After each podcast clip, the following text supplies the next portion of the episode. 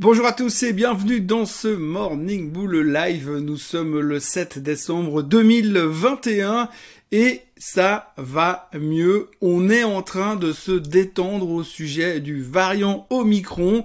Alors, il n'y a pas grand chose de neuf fondamentalement, mais si vous prenez toutes les news de la journée, si vous regardez ce qui intéresse réellement les investisseurs et ce sur quoi on traite aujourd'hui, euh, enfin hier plutôt 7 décembre, mais encore sur quoi on va traiter aujourd'hui euh, le 7 décembre, eh bien c'est le variant Omicron. Alors il y a pas mal de choses assez intéressantes à discuter autour de ça et on en parle tout de suite.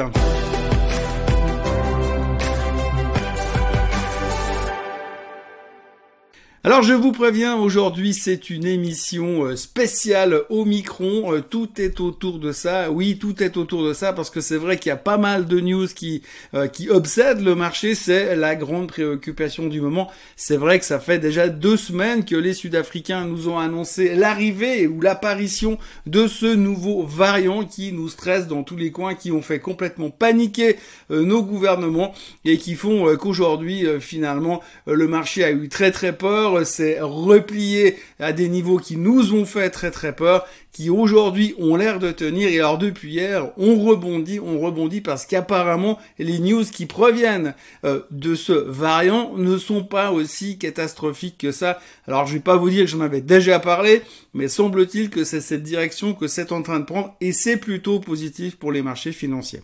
Alors, la plus grosse nouvelle de la journée, ce qui est assez phénoménal aujourd'hui dans les médias, c'est quand vous voyez le Dow Jones a repris 650 points, sa meilleure journée depuis une année.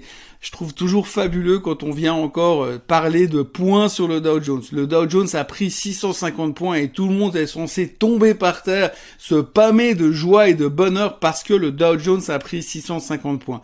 650 points, c'est que dalle sur le Dow Jones. Ça a eu été quelque chose. Quand le Dow Jones valait 10 000 points, encore 650 points, c'était énorme.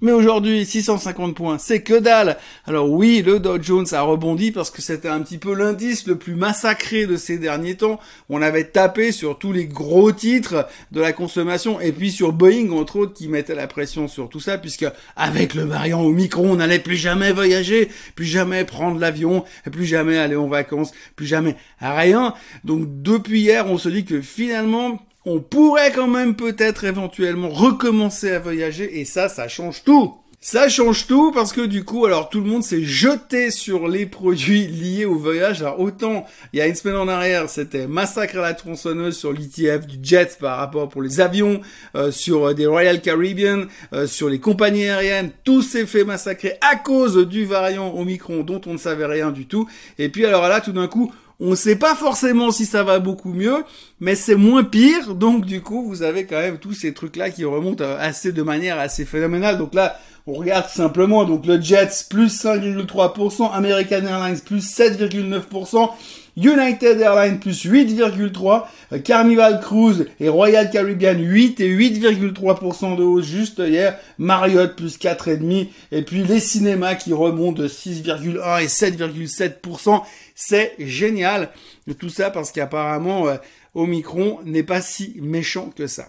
Alors pas si méchant que ça, c'est toujours intéressant à en discuter, hein, parce que de nouveau, je ne suis pas épidémiologiste, je n'ai pas suivi le cours sur Facebook ou comment devenir spécialiste d'épidémie en 3h30 euh, des leçons de 45 minutes bien sûr. Euh, donc je ne sais pas, je ne suis pas un expert. Par contre, c'est vrai que quand on regarde finalement ce qui est en train, les chiffres qu'on a aujourd'hui, alors il faudra peut-être plus de temps pour savoir si ce variant est mortel ou pas, mais en tout cas pour l'instant, sur les 182 patients identifiés en France, il semblerait, je mets ça au conditionnel, mais il semblerait que le, la totalité ont des symptômes asymptomatiques plutôt, ou alors ceux qui ont des symptômes, c'est vraiment des symptômes très légers et surtout zéro mort. Donc c'est plutôt positif parce que ça voudrait dire oui effectivement ce variant se spread, se, se transmet extrêmement rapidement, mais finalement à la fin ça change rien. Et donc du coup on est soulagé et c'est ce qui explique le rebond du marché hier partout dans le monde, sans aucune exception. Au milieu du rebond euh, du variant, bah, évidemment, le pétrole remonte parce que les Saoudiens sont en train de augmenter les, prix également, mais surtout,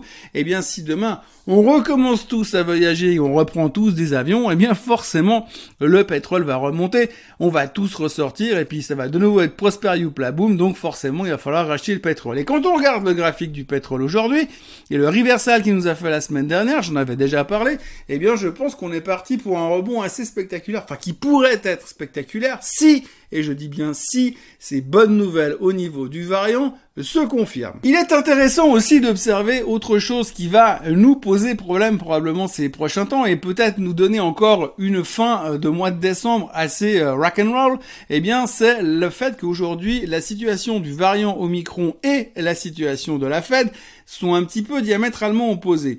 Oui, parce que imaginez aujourd'hui, le variant Omicron est vraiment un problème et il tue et il est dangereux et donc du coup on se fait un gros stress et on se reconfine et tout ralentit et tout s'arrête. Comment est-ce que la Fed va pouvoir faire quoi que ce soit pour desservir, si on veut bien, l'économie? Si ça se produit dans les quelques jours qui, qui restent avant le FOMC meeting de la semaine prochaine, eh bien, que va-t-il se passer? Comment est-ce que la Fed va réagir si ce variant était vraiment un gros problème? Ils peuvent pas euh, accélérer leur tapering et parler de hausse des taux alors que finalement on est en train de se reconfiner.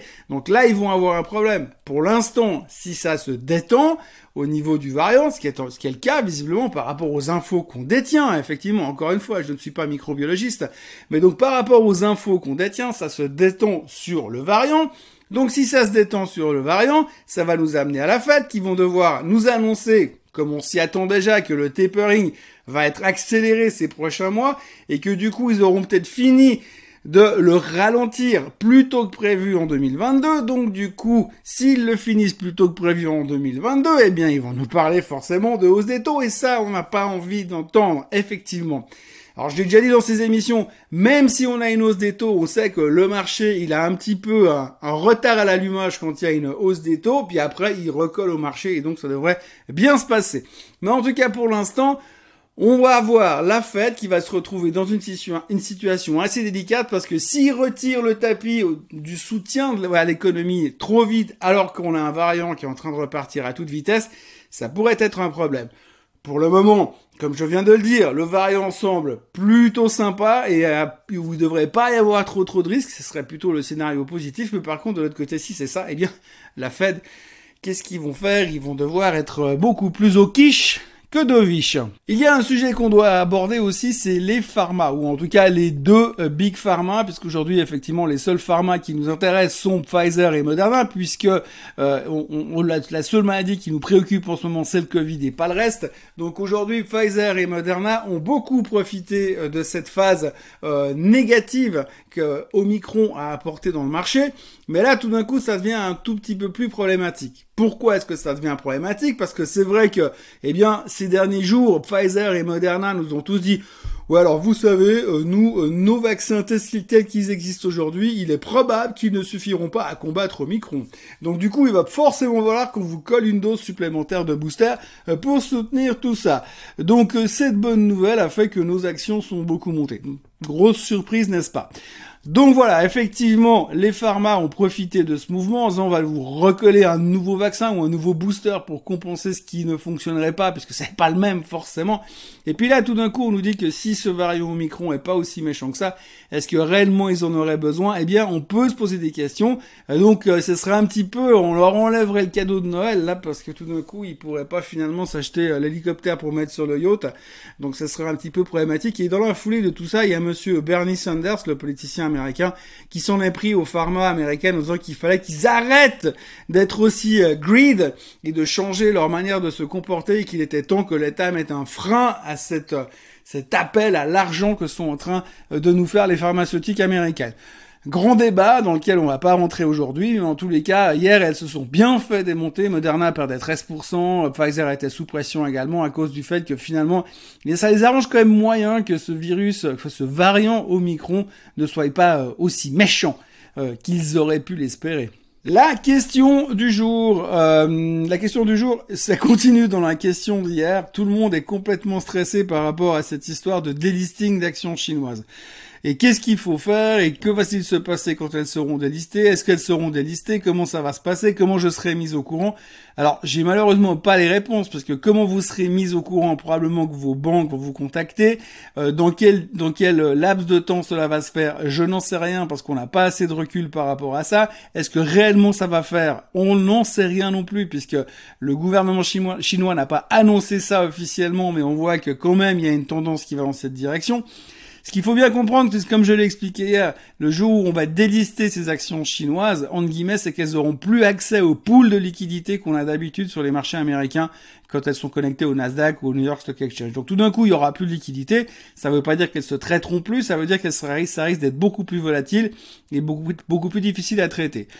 L'autre alternative, c'est que la plupart de ces actions chinoises sont traitées à Hong Kong. Euh, donc là, vous pouvez aussi aller les traiter à Hong Kong, vendre vos positions euh, en Europe, enfin en Europe, pardon, aux États-Unis, et puis finalement aller acheter ces actions à Hong Kong, euh, puisque finalement ça reste quand même la même boîte derrière. Et si vous êtes archi convaincu de la boîte dans laquelle vous êtes investi et que vous ne voulez absolument pas les vendre, eh bien vous les vendez aux États-Unis, vous les rachetez à Hong Kong. Après, il faut regarder un petit peu comment c'est possible. Il y a toujours une problématique avec les actions chinoises parce qu'il y a celles qui sont autorisées à l'achat par les étrangers et celles qui ne le sont pas. Donc vous achetez celles qui sont autorisées à l'achat par les étrangers et vous pouvez aller vous positionner sur Hong Kong.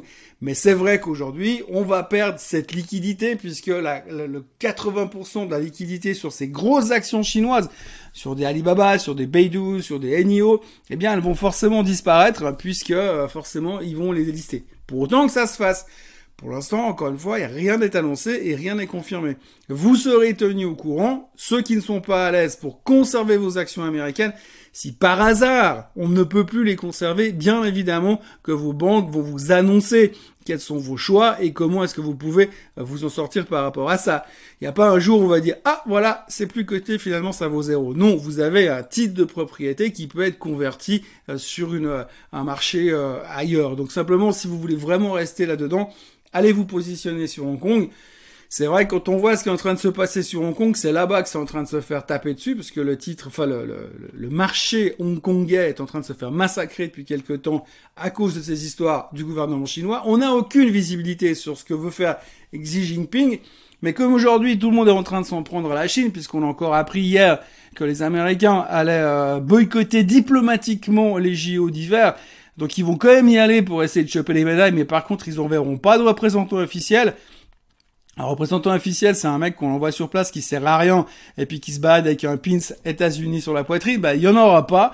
Donc, en, continuant cette espèce de politique de la terre brûlée et en se fâchant avec la Chine, eh bien forcément, ça va pas forcément arranger les bidons de ce genre de situation. Mais maintenant, revenons à nos moutons. Si vous avez des actions chinoises, vous avez toujours la possibilité de les vendre aux États-Unis et de les racheter à Hong Kong. Là-bas, elles ne seront pas délistées à 99,9%. Maintenant, c'est vrai, vous allez devoir les acheter en dollars Hong Kong et plus en dollars américains, ce qui peut poser un problème à certains d'entre vous. Malheureusement, il n'y a pas d'autre alternative. Si on en croit la littérature technique, comme je le disais hier, a priori, même si la boîte est délistée officiellement aux États-Unis, elle n'aura simplement plus accès au pool de, de liquidité, mais vous pourrez toujours les traiter over the counter. Par contre, si vous regardez les marchés OTC, les marchés euh, hors marché, si on veut bien, la liquidité et la manière dont ça se traite, c'est toujours un petit peu le Far West. Quoi. Donc voilà. Ma recommandation serait que si vous n'êtes pas à l'aise avec ça et que vous n'êtes pas forcément convaincu de rester à vie dans du NIO, du Xpeng, euh, du Beidou, euh, vous vendez vos positions et vous attendez de voir comment ça se passe après et on a le temps de réfléchir, on attend, on regarde un petit peu comment ça va évoluer, et puis si vous voulez absolument rester dedans, vous vendez au stade, vous rachetez à Hong Kong, et puis euh, vous laissez passer l'orage pour l'instant. Malheureusement, on a très peu de visibilité, et c'est super difficile de prendre une décision dans ce genre d'environnement où principalement on ne sait rien. Voilà, c'est tout pour aujourd'hui. Euh, je suis désolé de vous prendre autant de temps avec ces histoires de Omicron, mais c'est vraiment euh, l'axe principal euh, du marché. J'aimerais bien qu'on parle un petit peu d'autre chose. Regardez un petit peu la thématique du métaverse, parce que je pense que c'est probablement quelque chose où il faudra être investi dedans ces prochains mois et ces prochaines années. Aujourd'hui, il y a tout le monde qui est en train d'acheter des terrains, des yachts, des hélicoptères, n'importe quoi sur le métaverse, sur ce, cet univers virtuel. Alors je dis pas que ça m'enchante d'imaginer que ça puisse fonctionner un jour, ou bien au contraire, je trouve que c'est juste complètement débile, mais visiblement c'est l'avenir, et quand on voit d'où on vient et avec ce qu'on a déjà comme réseaux sociaux, eh bien, on peut s'inquiéter de ce qui va se passer après. Donc, c'est un business qui va fonctionner, euh, puisque plus on est stupide, plus on est content. Donc, du coup, faites attention, mais je pense que c'est un business qui va, va fonctionner. Et si ça marche, il va falloir trouver des moyens d'investir. Donc, il y a ce fameux euh, tracker, le Meta META, qui est un ETF qui joue cette thématique. Il faut aussi regarder un petit peu du côté des crypto-monnaies, ce qu'il ce qu'il y a à investir là-dedans. C'est vraiment un truc qui parle beaucoup ces temps et c'est quelque chose qui ressort beaucoup. J'espère qu'on pourra quand même aborder d'autres sujets que euh, Omicron ces prochains temps. Donc peut-être que Metaverse en est un à observer pour l'instant. D'ici là, n'oubliez pas de vous abonner à la chaîne euh, Suisse Côte, Suisse c'est là ou c'est là, je sais plus. Euh, n'oubliez pas de liker cette vidéo et de revenir demain matin à la même heure et au même endroit. Je vous souhaite une très très très belle journée et à demain. Bye bye.